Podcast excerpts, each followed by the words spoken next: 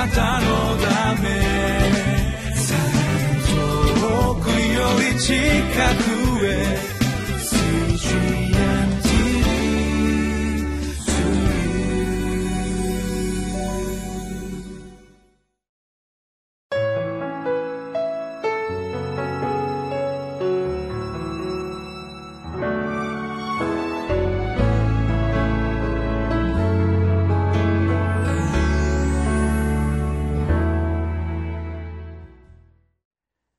3月18日のリビングライフの時間です。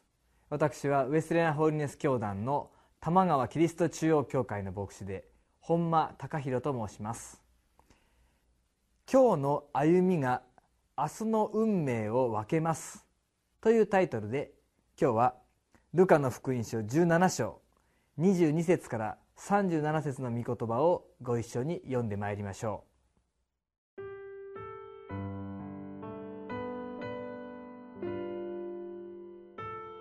ルカの福音書17章22節から37節イエスは弟子たちに言われた。人の子の日を一日でも見たいと願っても見られない時が来ます。人々がこちらだとかあちらだとか言っても言ってはなりません。後を追いかけてはなりません。稲妻がひらめいて天の端から天の端へと輝くように、人の子は人の子の日にはちょうどそのようであるからです。しかし、人の子はまず多くの苦しみを受け、この時代に捨てられなければなりません。人の子の日に起こることは、ちょうどノアの日に起こったことと同様です。ノアが箱舟に入るその日まで、人々は食べたり飲んだりめとったり嫁いだりしていたが洪水が来てすべての人を滅ぼしてしまいました。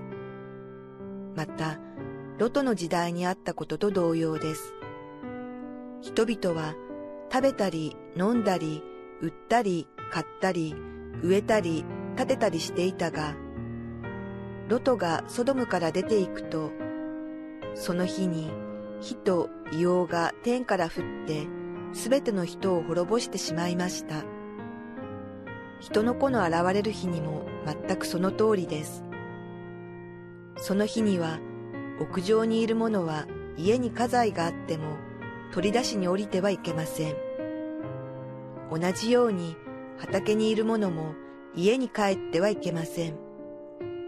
ロトの妻を思い出しなさい。自分の命を救おうと努める者はそれを失い、それを失う者は命を保ちます。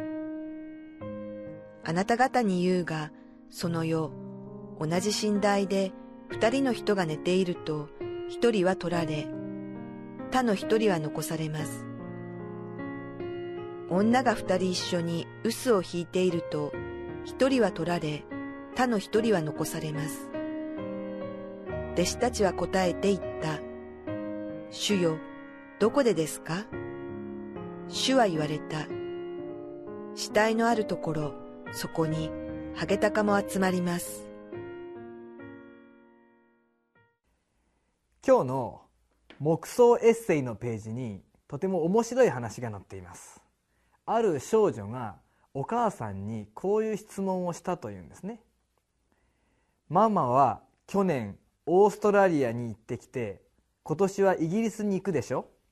外国に行くたびに旅行の準備を一生懸命するのになぜ天の御国に行く準備はしないの？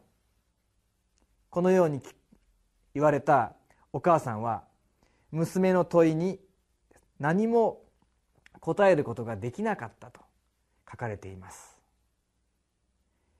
今日の聖書の御言葉はイエス様の再臨について私たちに教えている場所です。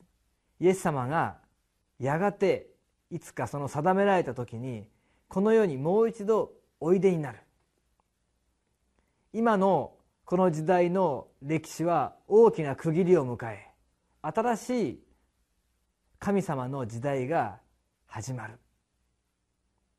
この世のものは一度滅び主が全てを全く新しくされる時です。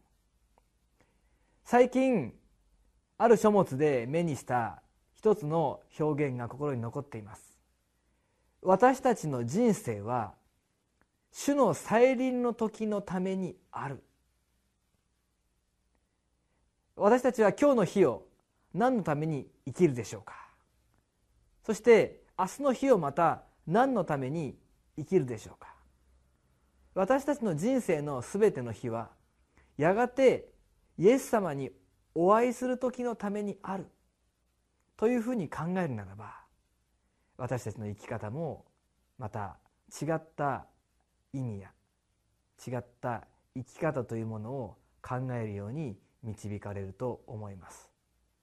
それがこの歴史に起こる再臨という出来事ではなくて自らが死の飯の中で人生の終わりを迎えて天に召される時であるかもしれない。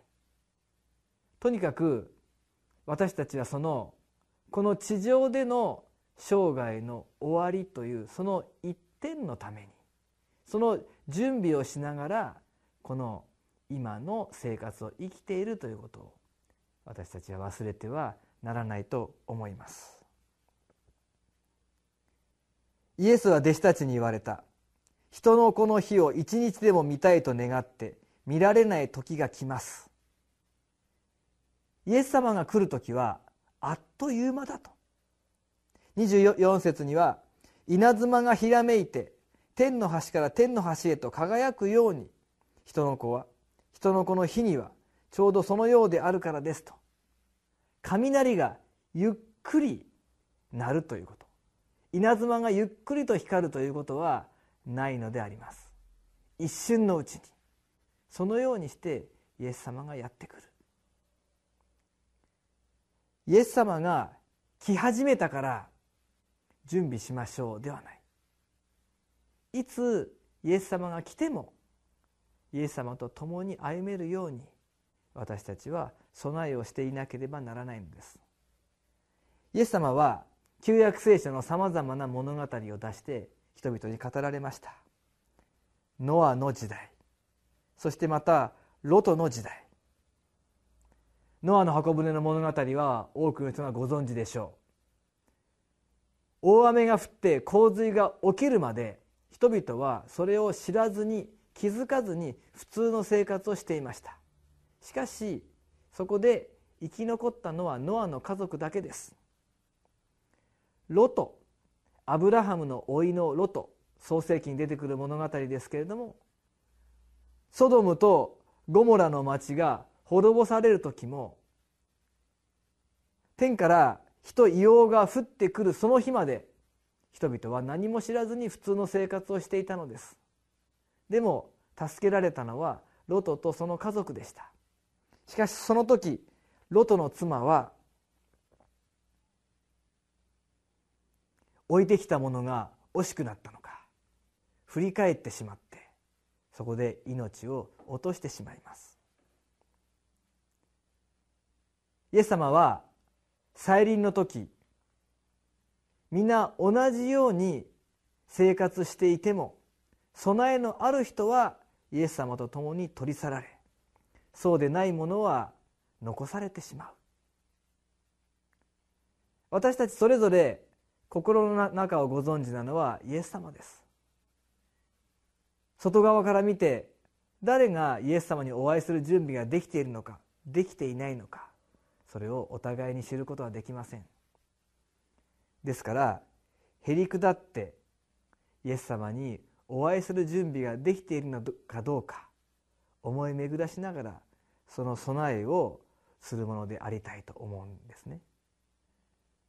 この世で生きているとこれも大事あれも大事これも持っていなければあれも身につけていなければさまざまなことに心を奪われるでしょう。しかしもし明日イエス様が来ます。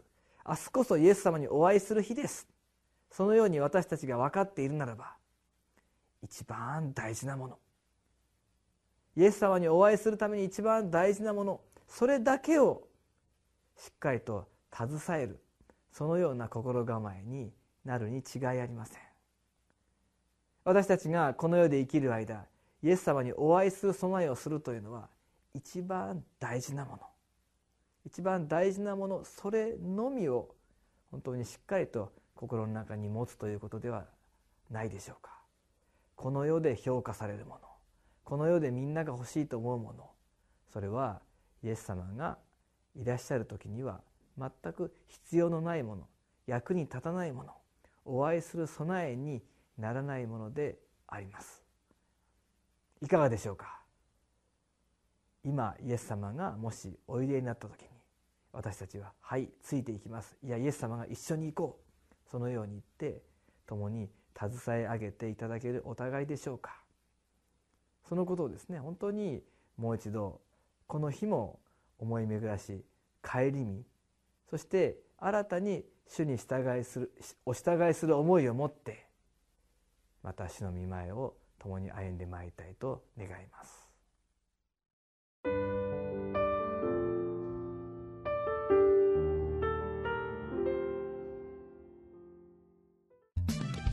なたのため遠くより近く